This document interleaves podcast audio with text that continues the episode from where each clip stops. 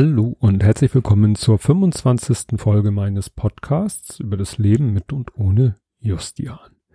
Ja, ähm, kurz vor Toreschluss äh, kam in meinem Podcatcher noch alle möglichen Podcasts an, alle so mit Jahresrückblick und ich selber hatte das auch mir schon überlegt, dann wieder fast verworfen. Eigentlich wollte ich mich vor Weihnachten auf diesem Kanal gemeldet haben, dann vorm Jahreswechsel, dann dachte ich mir, ach, jetzt ist eh zu spät und jetzt ist es so, dass der Lütte mit meiner Frau Tratsch im Treppenhaus guckt und ich dachte mir, jetzt mache ich doch noch einen Jahresrückblick, weil mir liegt das irgendwie auch auf der Seele. Ja, und jetzt könnt ihr, wenn ihr wollt, euch das mal hier anhören. Ich werde mich hier so ein bisschen durch meinen Kalender und durch meine Bilder klicken, also wundert euch nicht, wenn ab und zu mal die Maus klickt. Ja, der Januar war noch ein relativ normaler Monat, da kamen ja so langsam die Nachrichten aus Wuhan, und ähm, ja, das, was ich in meinen Fotos dann als erstes sehe, im Januar, Ende Januar, da ist in Hamburg immer dieser Brückentag, wo sozusagen der Schulhalbjahreswechsel ist. Und dann hatte ich das ja organisiert, dass ich mit dem Lütten bei Evil Dan Wallace zu Besuch war und er uns ein bisschen da in seiner äh, jetzt habe ich Jado Hochschule, wie auch immer, ähm, rumgeführt hat, uns gezeigt hat, wie da die Roboter sich bewegen und das Schweißgerät schweißt. Ja, das war sehr interessant und spannend. Der Kleine fand das sehr faszinierend, ich auch. Und dann waren wir ja anschließend, sind wir ja ein kleines Stück weitergefahren von, jetzt bringe ich das bestimmt alles durcheinander. Ich mache das hier ohne große Vorbereitung. Wilhelmshaven, Bremerhaven. Ich glaube, wir waren in Bremerhaven, sind dann nach Wilhelmshaven. Ist auch egal. Jedenfalls waren wir in diesem Klimahaus. Ich habe hier nämlich die Fotos vor mir, aber da stehen ja, doch, da müsste eigentlich auch stehen, in welcher Sammlung das ist. Egal. Ähm, ja, das war auch schön und das war natürlich alles noch problemlos möglich und normalerweise hätten wir von dieser Art Ausflüge noch eine ganze Menge gemacht in diesem Jahr, weil wir das eigentlich immer so machen, so, ja. Es war dann eigentlich schon ganz fest geplant, dass wir nach Paderborn mal fahren, ins Heinz-Nixdorf-Forum, weil da zu der Zeit auch gerade so eine Weltraumausstellung war. Tja, hat sich dann alles erledigt. Das ne, war dann ja so mit erster Lockdown und so, haben wir dann sozusagen kurz bevor wir die Planung dann hätten auch mal dingfest machen müssen, haben wir sie dann lieber gekippt und das war auch gut so, weil das hätte in der Praxis alles gar nicht funktioniert. Ne? Es kam dann der Februar, es kam der März. Ich weiß nicht mehr genau, wann ich ins Homeoffice gegangen bin. Wobei, da fällt mir ein, wenn ich hier eh am rumklicken bin. Ich habe mir nämlich mal so eine Tabelle hier angelegt. Mit Homeoffice 12. KW habe ich angefangen. Also die zwölfte Kalenderwoche. Jetzt muss ich überlegen, wann die zwölfte Kalenderwoche ist. Ja, so März, da bin ich dann das erste Mal die Woche, die ersten Wochen komplett ins Homeoffice gegangen und das war eine Riesenumstellung für mich, weil ich habe ja immer so gerne meine gewohnten Strukturen und ich bin auch gerne sozusagen in der Firma und hier aus dem häuslichen Kontext komplett raus, weil es mir schwerfällt, wenn ich zu Hause bin, mich dann auch voll aus dem häuslichen familiären Kontext auszuklinken. Das fällt mir unheimlich schwer, das musste ich dann aber lernen. Ja, und so ging es durch die ersten zwei, drei Monate Homeoffice, bis sich dann, ja, ja, und dann ging es eigentlich los, so ab Mitte des Jahres mit meinen ganzen gesundheitlichen Problemen, die teilweise wohl, vermute ich, Corona-bedingt waren, waren, weil die, die Corona-bedingt waren, waren.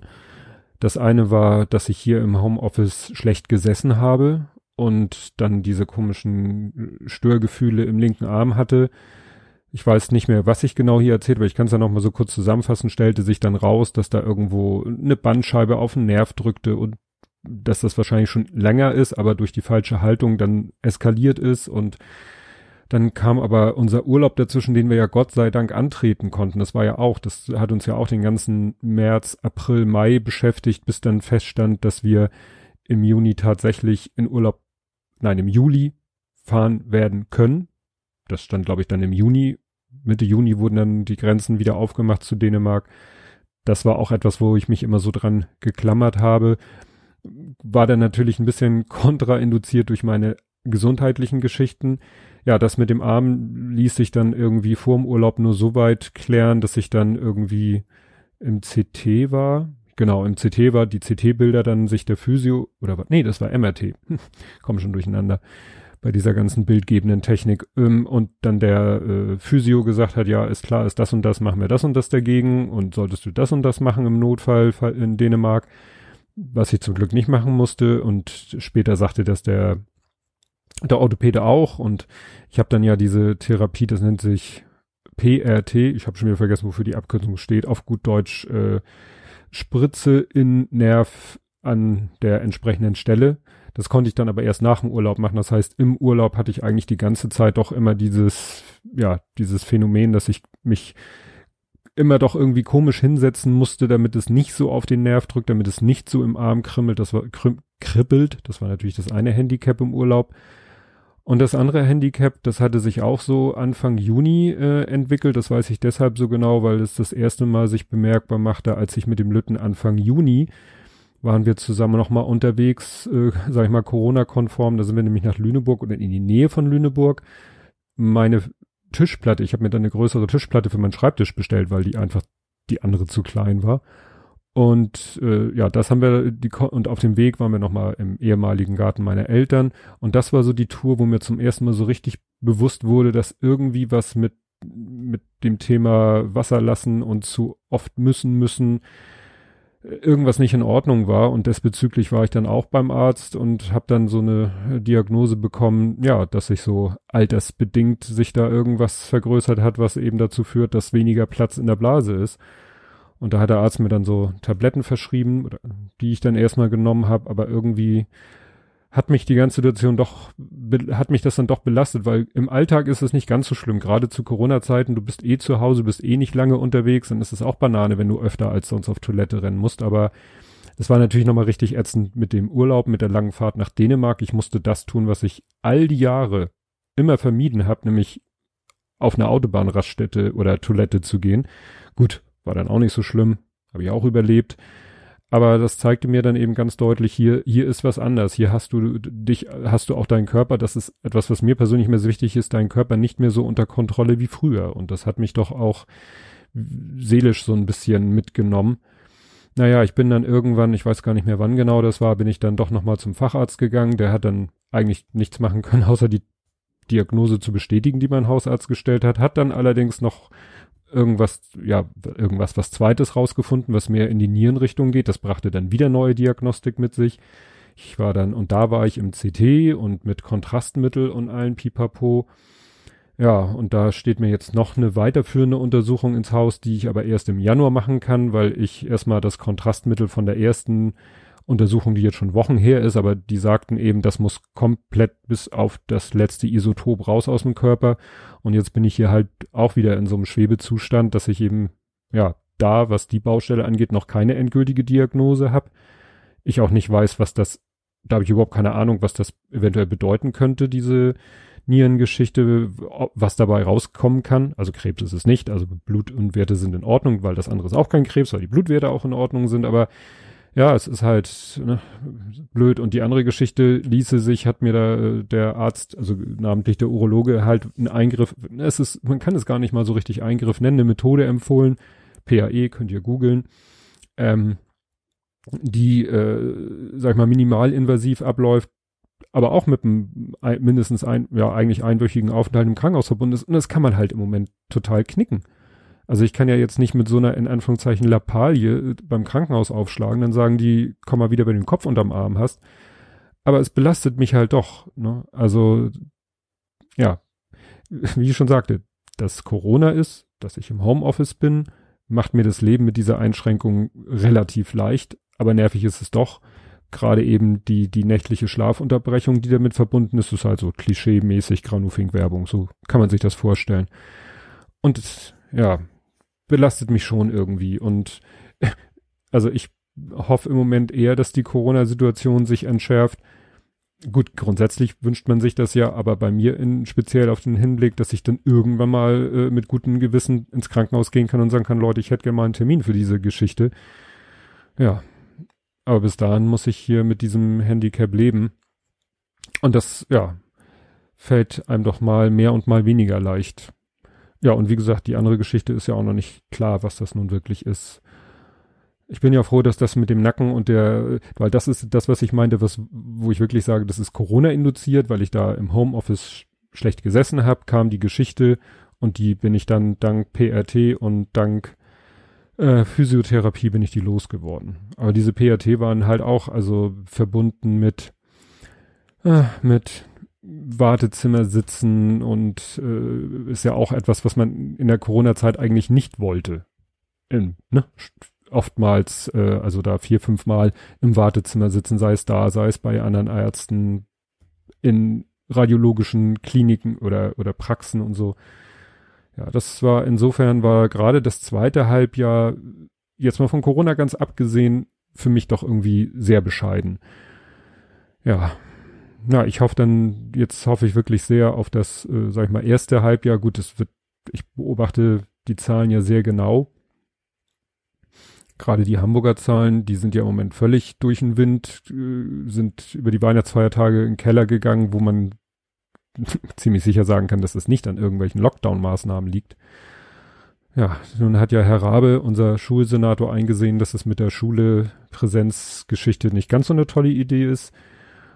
Da scheint er ja im Moment äh, ja Vorreiter zu sein. Hat ja erstmal gesagt, bis bis Mitte Januar vielleicht mit Perspektive Februar können die Kinder zu Hause bleiben und wir haben zum Glück die Möglichkeit, das auch in Anspruch zu nehmen.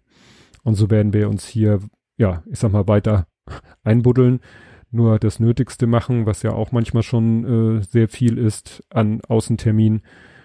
Ich werde zum Beispiel dann wahrscheinlich mal am Wochenende in der Firma aufschlagen, um so Sachen zu machen, die ich vor Ort machen muss, wie Datensicherung und ähnliches. Und ja, dann mache ich das halt am Wochenende, wo ich niemand anders begegne. Wobei bei uns im Büro eigentlich sowieso nur eine Person ist, planmäßig, ne? weil alle anderen sind im Homeoffice. Ja, jetzt bin ich so ein bisschen von meinem Jahresrückblick abgekommen von der Struktur. Na, ich habe das erzählt, was mir wichtig war. Ich klicke mich hier durch die Urlaubsbilder. War ja, der Urlaub war ja ganz schön, trotz aller Widrigkeiten. Ja, was unschön war, war ja, dass wir den Geburtstag meiner Frau nun so überhaupt nicht feiern konnten. Das war ja eigentlich als sehr große Feier geplant, weil das ja ihr 50. gewesen ist auch wenn er jetzt eben in einem ganz kleinen Rahmen nur stattgefunden hat, mit einer Freundin zusammen, so wie vor zehn Jahren, ihren 40. wollten wir ihren 50. mit derselben Freundin zusammen groß feiern, Raum organisiert, DJ organisiert, Catering organisiert, alles Einladungskarten verschickt, ich weiß gar nicht mehr wann das war, ja, und dann Pustekuchen, ne?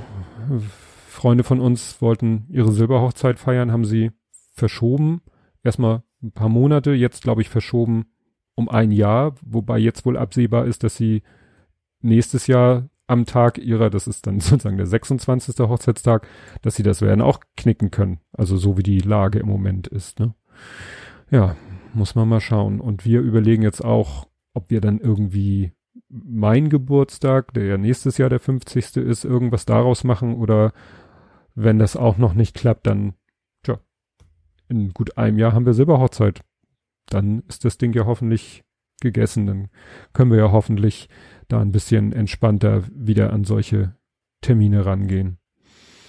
Ja, also ich hoffe, dass euch dieser Jahresrückblick nicht zu sehr runterzieht, aber ich hatte einfach das Bedürfnis, das mir mal von der Seele zu reden, gerade weil Gesche ja heute gefragt hat, für wen sie noch mal eine Kerze anzünden soll und ich habe wirklich mit mir gerungen, also was heißt nicht lange gerungen, ich habe kurz nachgedacht, wollte reflexartig sagen für Justi, und habe dann gesagt, für mich, weil ich es im Moment einfach äh, sehr gut gebrauchen kann, dass irgendwie sich für mich mal Dinge da zum, zum Besseren wenden.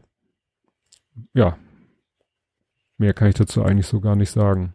Es, ich merke im Moment, dass es mir auch unheimlich schwer fällt, irgendwie anderen Leuten Beistand zu leisten, wenn ich auf Twitter sehe, dass Leute da ja äh, Sorgen, Nöte und Probleme haben. Ich will dann immer irgendwie auch was dazu beitragen, also irgendeine eine Antwort geben, irgendwelche aufmunternden Worte, aber mir, mir fällt da nichts ein. Es ist immer so schön, finde ich, der Schuster hat die, die schlechtesten Schuhe, so, man sollte ja denken, ich mit meiner Lebensgeschichte und bla, nee. Ich bin nicht so der Mensch, der das so kann. Ne? Ich hoffe, dass mir das keiner übel nimmt, wenn ich dann einfach vielleicht auf gefällt mir Klick oder nicht mal das, aber ich, ich sehe die ganzen Sachen. Ne? Also wer äh, in meiner Twitter-Bubble ist oder wer mir folgt oder wem ich folge, der weiß vielleicht, ich, ich bin Completionist, ich lese das alles. Also ihr könnt davon ausgehen, wenn nicht irgendwie mir mal durch Twitter irgendwas vorenthalten wird, dann lese ich und sehe ich das alles. Deswegen folge ich auch maximal so roundabout 180 Leuten, wobei davon natürlich viele Accounts irgendwie sowieso nichts, nichts regelmäßig oder ganz selten oder gar nicht mehr posten, aber ich steuere das immer so, dass ich das äh, handeln kann, dass ich alles lesen kann, weil das für mich persönlich der, der einzige Weg ist, so, sowas zu, so ein Medium zu konsumieren. Ne? Also, ich wundere mich manchmal Leute, die 3000 Leuten folgen, aber die, die gehen dann, die benutzen das Medium halt anders. Die, die machen Twitter auf, wenn sie gerade mal Zeit haben, scrollen da durch, bis sie keine Lust oder keine Zeit mehr haben und machen sie Twitter wieder zu. Und dann machen sie einen halben Tag später Twitter wieder auf und sind dann da in ihrer Timeline. Und ich scroll halt so lange, bis ich da bin, wo ich letztes Mal aufgehört habe. So mache ich das halt. Das ist, ja, meine Eigenart. Und wie gesagt, deshalb könnt ihr euch sicher sein, wenn ihr irgendwas schreibt, ähm, was euch bewegt, was euch äh, ja euer Leid klagt, dann lese ich das und das geht nicht äh, spurlos an mir vorbei, auch wenn ich vielleicht keine Reaktion zeige. Ja, das war's zu diesem Jahr. Ich guck noch mal, ich hatte hier so ein paar Sendungsnotizen. Ach ja, was wurde aus der HNO? Ich weiß nicht, ob ich das jetzt, doch, das habe ich auch erzählt. HNO-Geschichte, verstopfte Nase, was ja irgendwie chronisch ist. Nachdem der letzte Bluttest dann auch negativ war, ich also nicht allergisch auf Hausstaubmilben bin, habe ich gesagt, dann hat sich das Thema für mich erledigt. Er hatte ja irgendwas erzählt von Nasenmuscheln wegbraten und so mit äh, und da habe ich gar keinen Bock drauf. Und es scheint auch ein bisschen psychisch zu sein, weil es ist, es ist wieder weg. Also ich habe jetzt nicht dauernd eine verstopfte Nase. Ne? Das noch zum Thema Gesundheit. Das, wie gesagt, Gott sei Dank auch abgehakt. Das hätte jetzt auch noch gefehlt, wenn da jetzt noch was Größeres rausgekommen wäre. Ja, das mit der anderen Untersuchung ist dann wie gesagt im Januar. Ach ja, was vielleicht noch erwähnenswert ist, auch wenn Weihnachten und Co. ja vorbei ist. Ich habe beim Podcast Adventskalender mitgemacht. 23. Januar, falls ihr da mal reinhören wollt. Ich weiß nicht, welche Folge das ist, weil die Folgen ja so ein bisschen äh, also den Podcast Adventskalender, den Podcast gibt's schon länger, deswegen gibt's, äh, fing ja nicht Folge 1 am 1. Dezember an. Erstens das nicht und zweitens gab's dann gerade am Wochenende auch mal zwei Folgen. Irgendwas so, ich sag mal, Ende 20. Da so in dem Dreh. Jedenfalls die Folge vom 23. Dezember ist meine. Da habe ich einfach eine Geschichte vorgelesen. Gut, das sollte es aber wirklich gewesen sein. Ich hoffe, ihr kommt gut ins neue Jahr ihr habt das, ihr, hört das ja wahrscheinlich sowieso erst im neuen Jahr, dann äh, frohes Fest wollte ich schon sagen. Äh, nicht einen guten Rutsch, falls ihr es noch vorher hört. Ähm, frohes neues Jahr, falls ihr es hinterher hört. Und mal sehen, wenn wir uns dann im Jahr 2021 mal wieder hören, wann ich wieder was zu erzählen habe, wann ich das Bedürfnis habe, was zu erzählen. Ja, bis dahin, macht's gut und tschüss.